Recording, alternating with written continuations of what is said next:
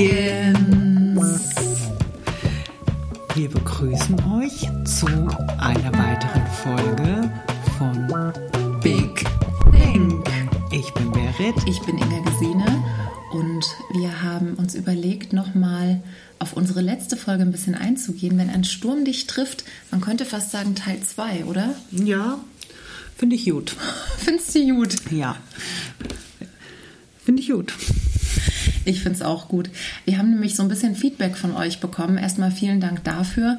Wir haben uns darüber sehr gefreut, dass ihr uns da auch ja, ermutigt habt, weiterhin so offen und ehrlich mit so ein paar Geheimnissen von uns ja, dass wir die erzählt haben. Also mich hat es, mich hat diese Folge schon eine Überwindung gekostet, aber ich bin rückblickend echt froh, dass wir es mit euch geteilt haben.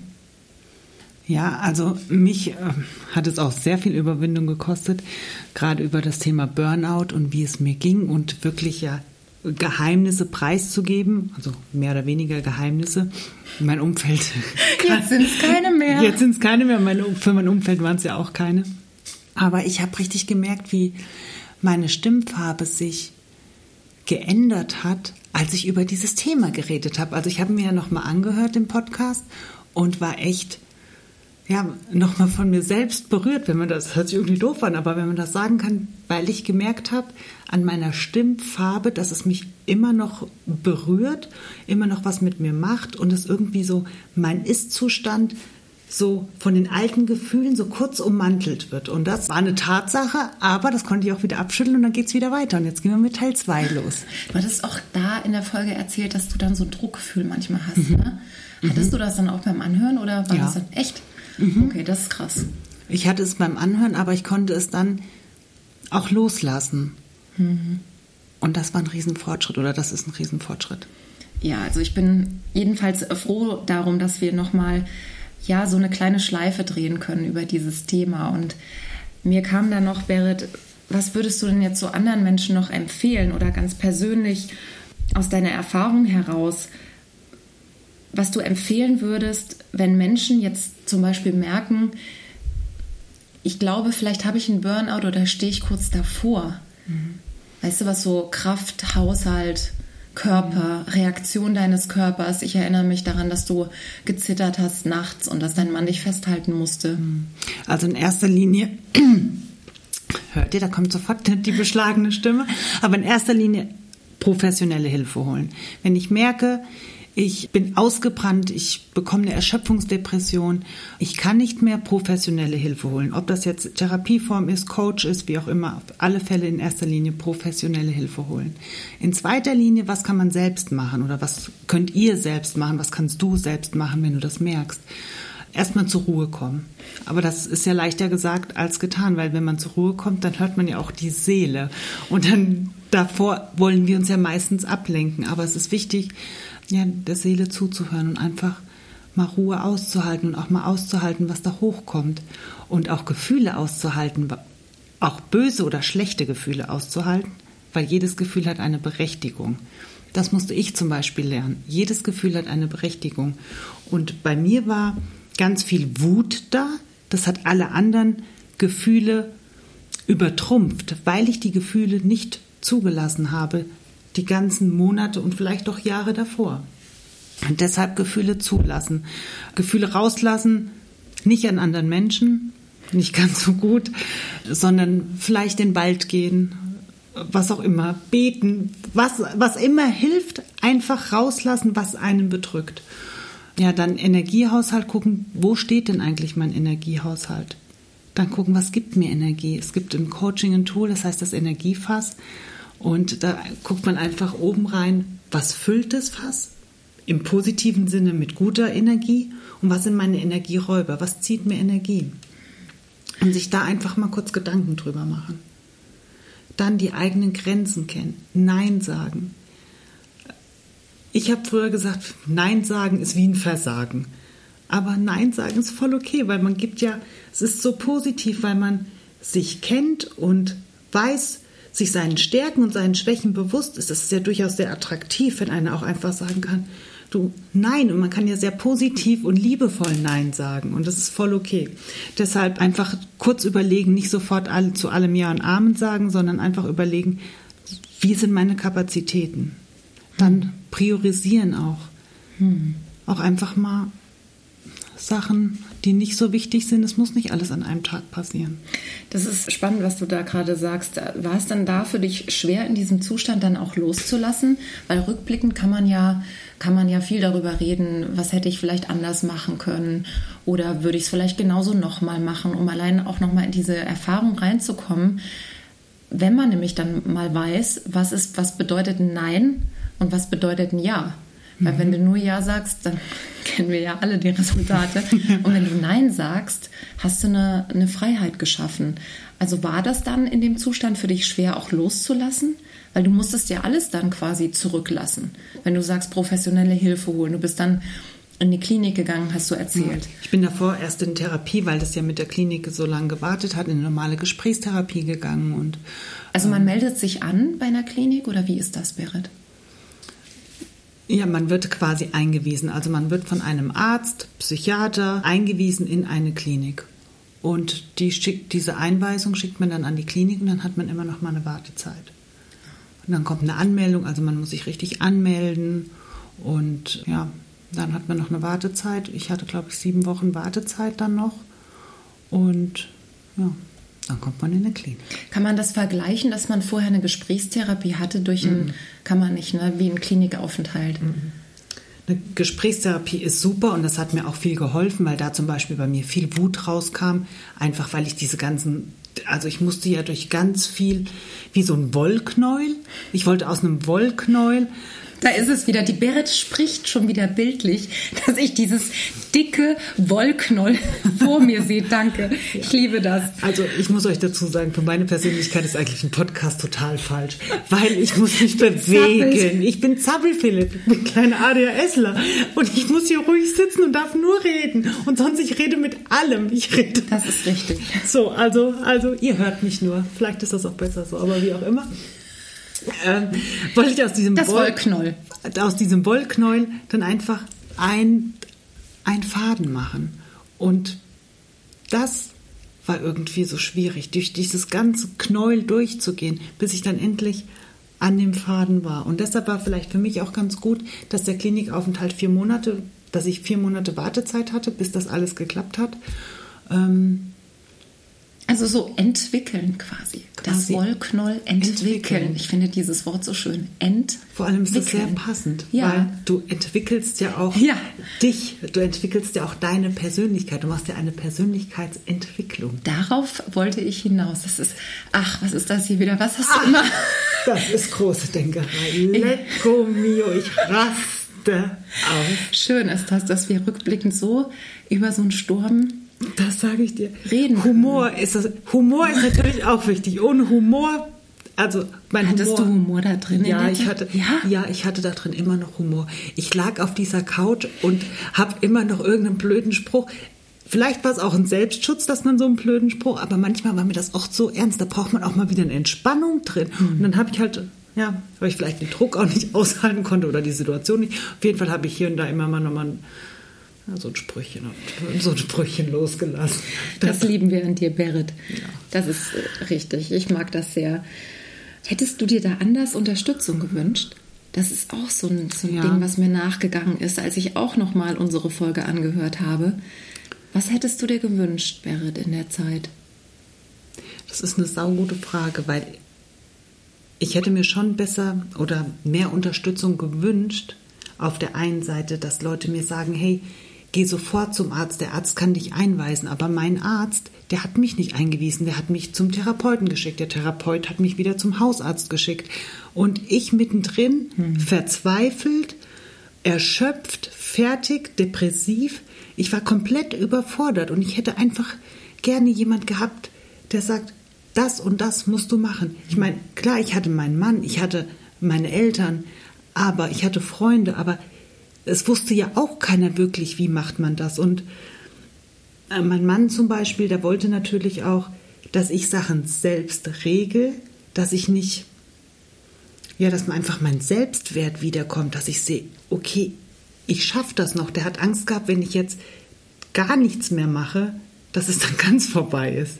Das finde ich ähm, weise, weil das ist schön, weil er traut dir ja auch zu, dass du in der Situation, in der du gerade steckst, in der du warst, sozusagen, dass du noch deine Sachen machst. Also du hast ja dann quasi alles mitgewuppt auch. Mhm. Also du musstest ja deinen Alltag wuppen.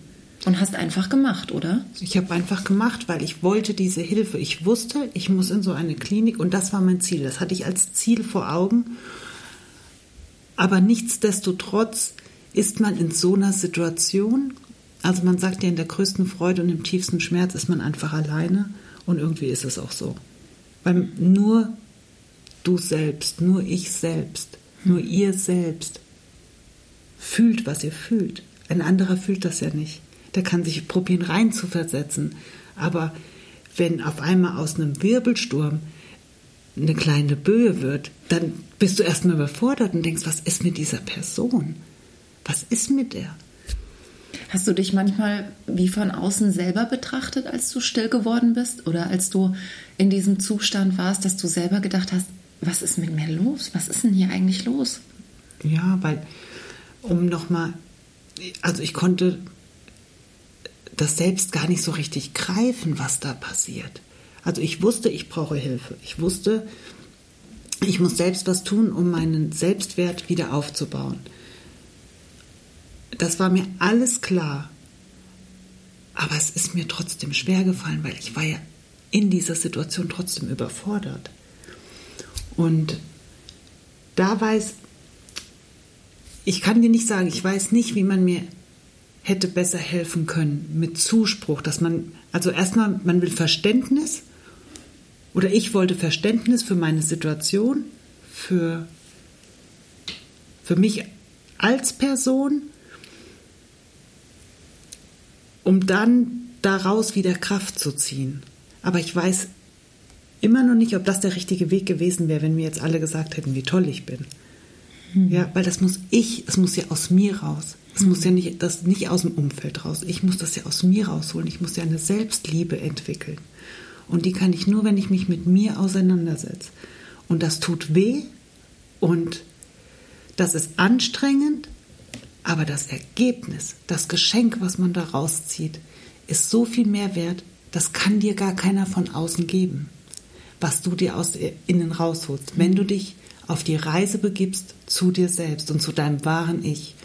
Und das kann ich einfach jedem nur empfehlen. Das war so mein Geschenk aus dem Burnout, dass ich angefangen habe, mich wirklich mit mir auseinanderzusetzen. Ich habe immer gedacht, ich kenne mich gut, aber ich habe mich nicht so gut gekannt, wie ich geglaubt habe. Und deshalb würde ich das jedem ans Herz legen. Findet raus, was sind eure Werte. Man kann googeln einfach Werte und dann sucht euch die zehn die zehn wichtigsten raus und dann stellt die nochmal gegenüber, dann die fünf wichtigsten Werte in eurem Leben. Wenn man die kennt, wenn man seine Grenzen kennt, gesunde Grenzen, das ist so wichtig, weil das macht frei. Und das konnte ich lernen. Und das wünschte ich, dass das einfach Menschen lernen und dass wir alle liebenswert sind, dass wir alle einen Diamant in uns tragen und dass wir gar nicht alle gleich sein müssen. Es gibt nicht die perfekte Frau, den perfekten Mann. Wir sind alle perfekt in unserer Unperfektheit. Mhm. Und das habe ich rausgelernt und man muss nicht alles schaffen. Es ist auch jeder individuell in dem, was er schafft, in dem, in seiner Kraft, in seiner körperlichen Kraft, in seiner geistigen Kraft. Und das ist okay. Und das kann man akzeptieren, weil wir sind so gemacht worden. Und es hat schon einen Grund, warum wir alle so sind. Schon wir alle gleich, voll langweilig. Das hat ja. meine Mama immer gesagt. Ja.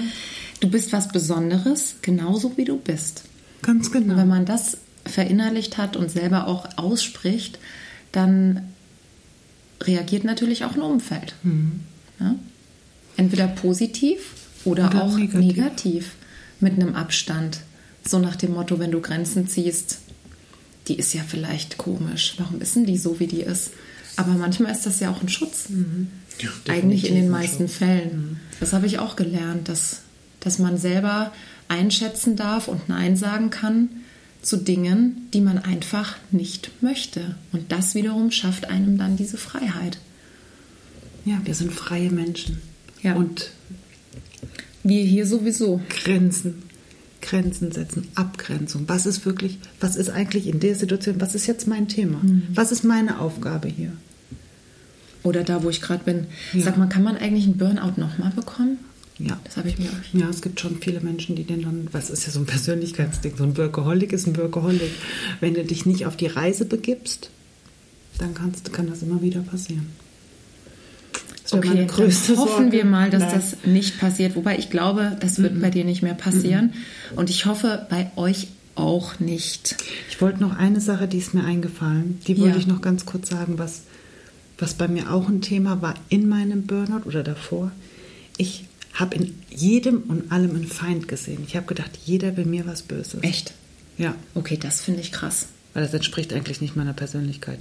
Deshalb, ich habe gedacht, jeder will mir was Böses. Ich wenn man jetzt also jetzt meinst du auch mit, dass man dir jetzt nichts gönnt, wenn du einen beruflichen Erfolg hast alles, oder genau. Also nur negative Sachen. Nur negativ. Außen. Also, ich also war, wenn dir jemand was gesagt hast, dann hast du dem das nicht geglaubt. Ich habe es persönlich genommen. Ich habe mich angegriffen gefühlt, auch wenn es einfach professionell war, weißt du?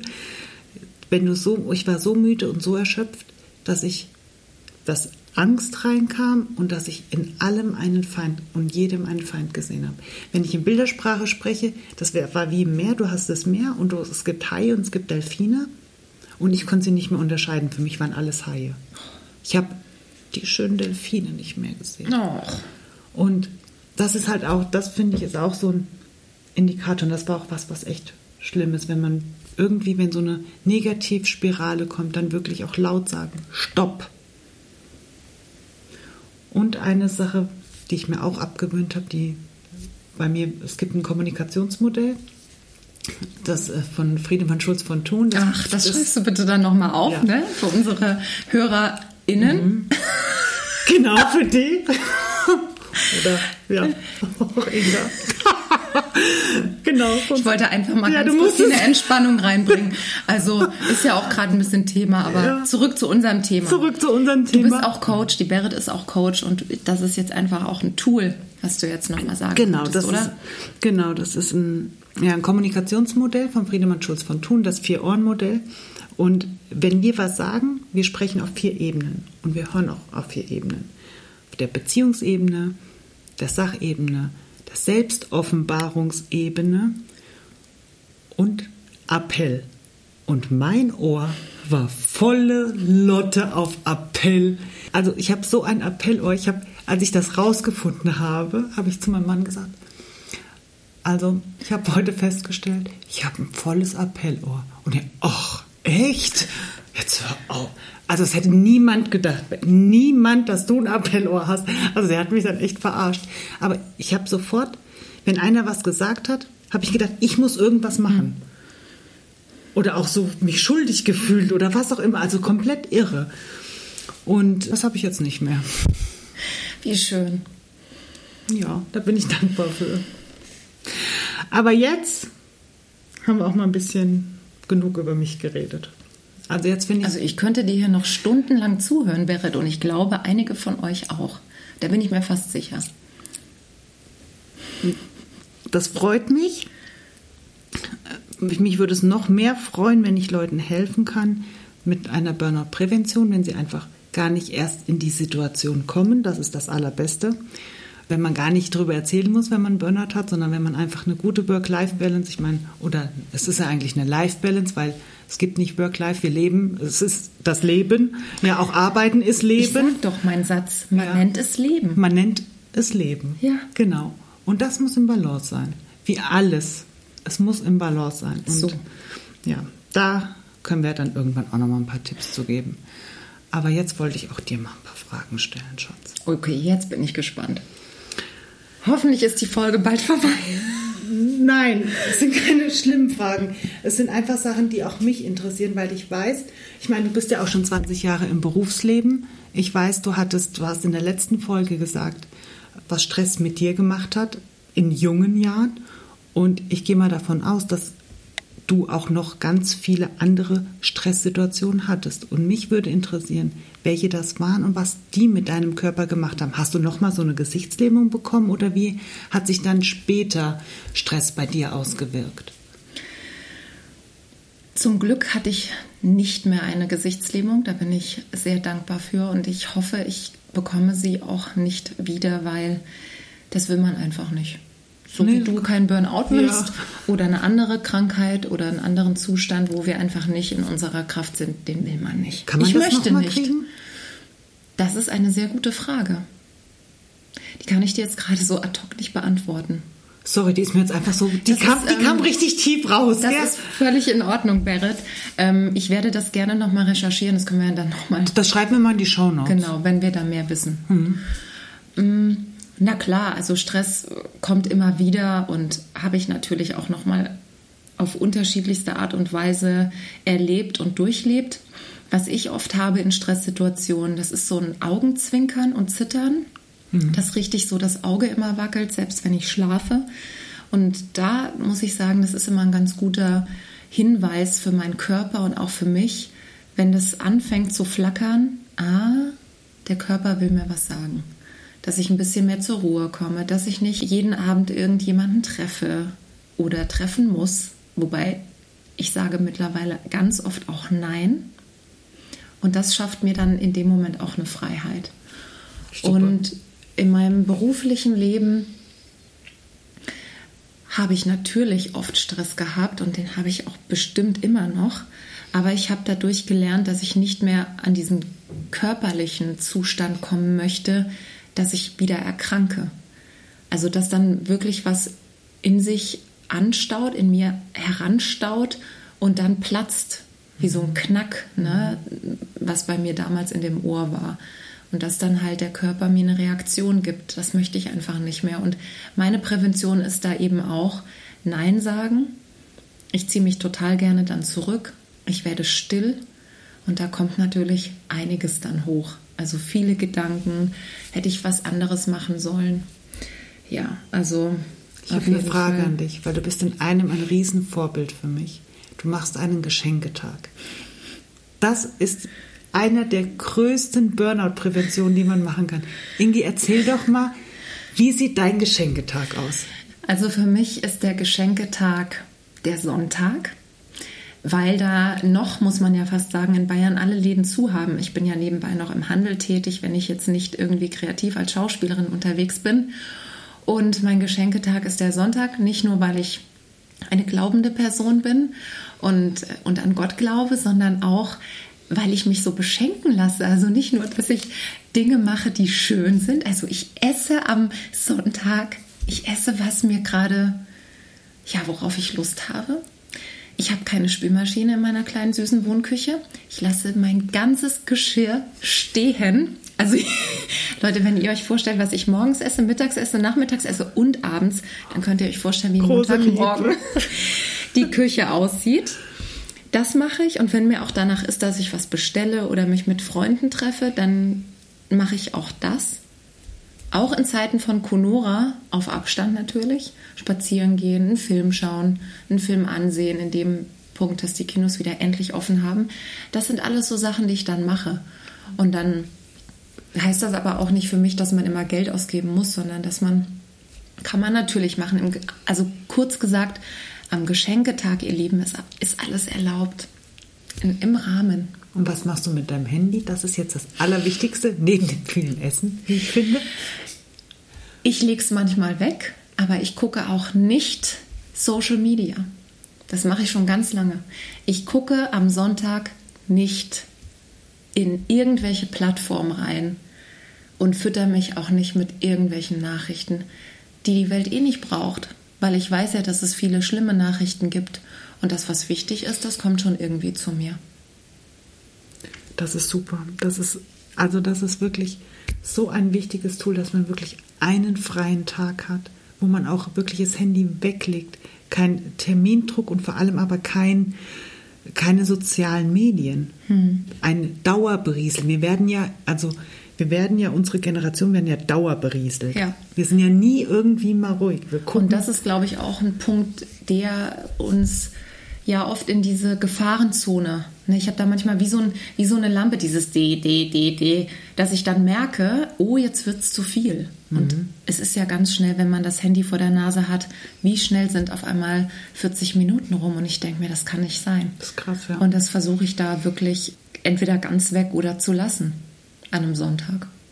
Also ich kann mich erinnern, dass ich auch in meinen, in meinen richtigen Stress-Hochphasen, dass ich nachts Netflix geguckt habe, einfach weil ich gedacht habe, okay, ich brauche noch ein bisschen was, ich brauche noch ein bisschen Privatleben. Und Echt? dann habe ich mir noch die halbe Nacht irgendwie Netflix reingezogen. Das könnte ich gar nicht. Das könnte ich heute auch nicht mehr. Nee, da wäre ich am nächsten Tag durch. Mhm.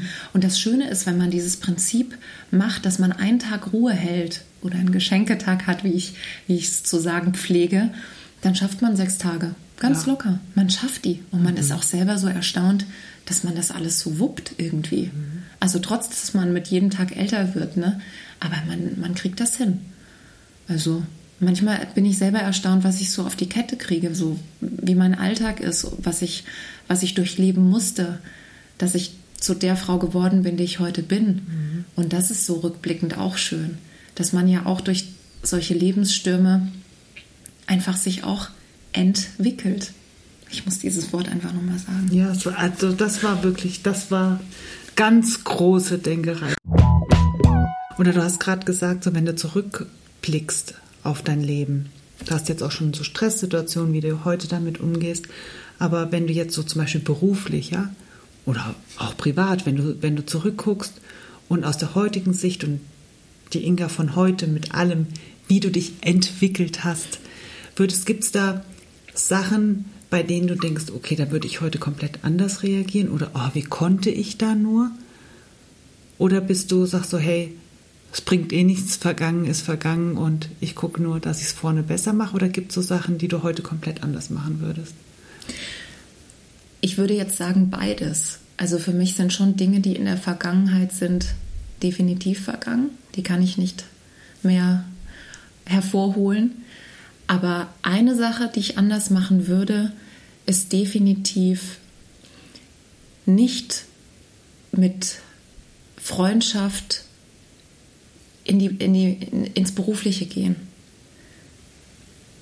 Also ich glaube, dass es wichtig ist, dass man berufliches und privates trennt, wie das bei jedem von uns oder auch bei mir aussehen mag, das bleibt ja uns überlassen. Aber das habe ich in den letzten Jahren gelernt. Das habe ich auch gelernt. Dass ich ähm, Freundschaften draußen lassen muss, damit es überhaupt Freundschaften bleiben oder mhm. vielleicht auch wieder werden können. Das mhm. weiß man ja nicht. Aber ich würde sagen, dass ich nicht mehr unbedingt mit Kollegen privat oder zu privat werde. Was natürlich immer auch eine Gratwanderung ist und schwer ist, weil wir ja die meiste Zeit unserer Lebenszeit im Beruflichen verbringen. Mhm. Und ähm, da habe ich aber definitiv gelernt, dass ich äh, auf einen gesunden Abstand gehen muss. Und der hat mir heute auch geholfen, dass ich in meinem jetzigen Zustand, in meinem beruflichen Leben gerade auch mich abgrenze. Und mit Freunden auch Dinge teile, aber ich auch gemerkt habe, nicht zu viel Berufliches in der Freundschaft teile. Ich meine, klar, du kommst irgendwann nach Hause und wenn du keinen Partner hast, musst du eine Freundin, einen Freund anrufen und man muss es mal kurz loswerden, ja, aber nicht zu viel, weil das ist ja nicht, das ist ja nur ein Teil meines Lebens, mhm. das Berufliche. Ich bin ja immer noch die Inga, ich bin ja immer noch die Inga, die privat ist. Und die Inga, die privat ist, ist natürlich auch privat im Beruflichen, weil das ja, das sind ja unsere Gaben. Das sind ja mhm. die Dinge, die wir können, unsere Schätze, da wo wir uns einbringen. Weil wenn mir mein Beruf nicht Spaß machen würde, dann bin ich, dann bin ich auch falsch in dem. Ich brauche schon eine Freude am Beruf. Da ist mir auch Gehalt gar nicht so wichtig, ehrlich gesagt. Es muss fair sein. Das finde ich wichtig. Es muss wertschätzend Es muss absolut sein. wertschätzend sein. Und ich finde auch wichtig, dass man Dinge nicht vermischt, wenn man eine Entscheidung trifft oder wenn man sich beruflich trennt, dass man das nicht, ich weiß gar nicht, ob man das sagen kann, dass man es nicht persönlich nimmt. Aber professionell bleiben ist, glaube ich, ganz wichtig, wenn man sich jetzt trennt von einem Beruf. Ich bin komplett bei dir. Ich, ich glaube das auch. Ich glaube, dass man beides wirklich trennen muss. Ich, weil mir ist das in der Vergangenheit total schwer gefallen. Aber das habe ich auch gelernt. Und man muss auch Respekt, man muss auch die professionellen Entscheidungen, die deine Freunde in, in deinem Berufsleben treffen, auch als professionelle Entscheidungen mhm. respektieren. Das hat ja nichts damit zu tun, wie man als Freund reagiert. Und das, mhm. glaube ich, ist einfach immer wirklich schwierig. Das ist wirklich eine schwierige und wie schwer das ist. Gratwanderung für alle Beteiligten. Mhm. Und deshalb ist Abgrenzung, also das muss man wirklich lernen. Das muss Richtig. ich auch hart lernen. Aber immer, was ist mein Teil? Mhm. Und man muss auch bei sich bleiben. Ich glaube, auch genau. je älter man wird, muss man auch noch mehr eigentlich als früher, finde ich, wenn ich das jetzt rückblickend betrachte, mhm. bei sich bleiben. Weil man ist ja wer. Man ist zwar auch mit 20 wer, aber vielleicht hat man es noch nicht ganz umrissen, wer man eigentlich ist und wurde vielleicht auch mehr benutzt. Mhm. Und äh, natürlich habe ich das auch dann mit mir machen lassen, aber heute mit, mit noch 38 würde ich sagen, nein, heute mache ich das nicht. Und heute darf ich auch in aller Freiheit eine Grenze ziehen, weil mein Gegenüber oder mein Chef, meine Chefin sollte ja wissen, was kann ich und was kann ich nicht und was ist auch zumutbar, was kann ich jetzt der Inga geben. Und wenn ich natürlich mit einem Tempo voreile, dann setze ich ja auch einen Maßstab für meine Kollegen. Und wie ist es denn für die? Die denken ja auch, okay, was geht denn mit der? Und ich bin zum Beispiel jemand, ich bin sehr in meinem Beruf, ich weiß, was ich kann und ich mache auch Dinge, die mir nicht unbedingt in dem Moment mein Vorgesetzter, meine Vorgesetzte, Entschuldigung, ähm, sagen muss, weil ich, weil ich das einfach umreiße. Ich denke dann halt so mit. Mhm. Und natürlich lieben das Vorgesetzte. Ist ja ganz klar. Die lieben das. Die, die denken dann, okay, die läuft bei der, ne? Und da können wir das schon mal geben und dann geben wir ihr noch was. Aber Vorsicht, ihr Lieben. Wenn ihr dann merkt, das wird eine Selbstverständlichkeit, dann darf man auch ganz gerne mal einen Schritt zurückgehen. Und das praktiziere ich in meinem heutigen Berufsleben. Ja, ich auch. Das habe ich wirklich, danke, danke, danke gelernt. Und auch sagen, was ist wirklich bei mir bleiben und sagen, was ist mein Teil und was ist jetzt einfach gar nicht mein Thema, was ist einfach ja. das Thema des anderen. Und wo ich dann einfach aus aller Freiheit heraus sagen kann, nein, das schaffe ich nicht. Und es ist auch voll okay. Und wir retten keine Leben. Wir retten alle keine Leben, nee. Und die, die das machen, die. Da vor denen ziehe ich eh einen Hut. Ich auch. Ach. Definitiv. Definitiv. Ihr Lieben, das waren mal wieder wir beide unsere Stürme. Ich denke, wir haben es heute abgeschlossen. Ich denke auch. Übernächste Woche erwartet euch eine spannende weitere Folge bei Big Think. Mhm. Und wir freuen uns, wenn ihr wieder einschaltet. Bis dahin, bleibt gesund und ein schönes Wochenende. Liebe Grüße und Ciao.